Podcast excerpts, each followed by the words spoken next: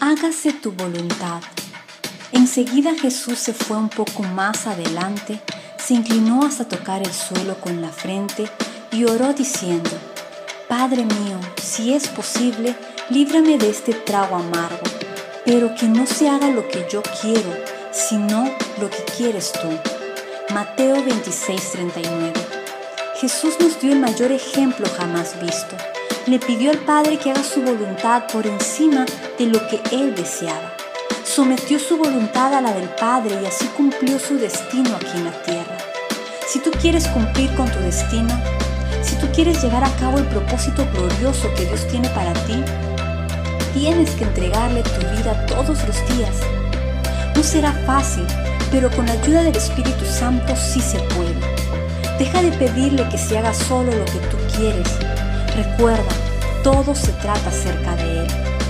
Ríndete a Él y ríndele tu voluntad. Comienza cada día preguntándole, Padre mío, ¿qué quieres que haga hoy? Dile, Padre, me encantaría que hagas esto, mas sobre todo que no se haga lo que yo quiero, sino lo que tú quieres. Pídele que se haga su voluntad en tu vida. No hay nada más inteligente que hacer la voluntad de Dios. A partir de hoy camina en su voluntad, abraza su bendición y dile lo que tú quieras, yo quiero. Bendiciones.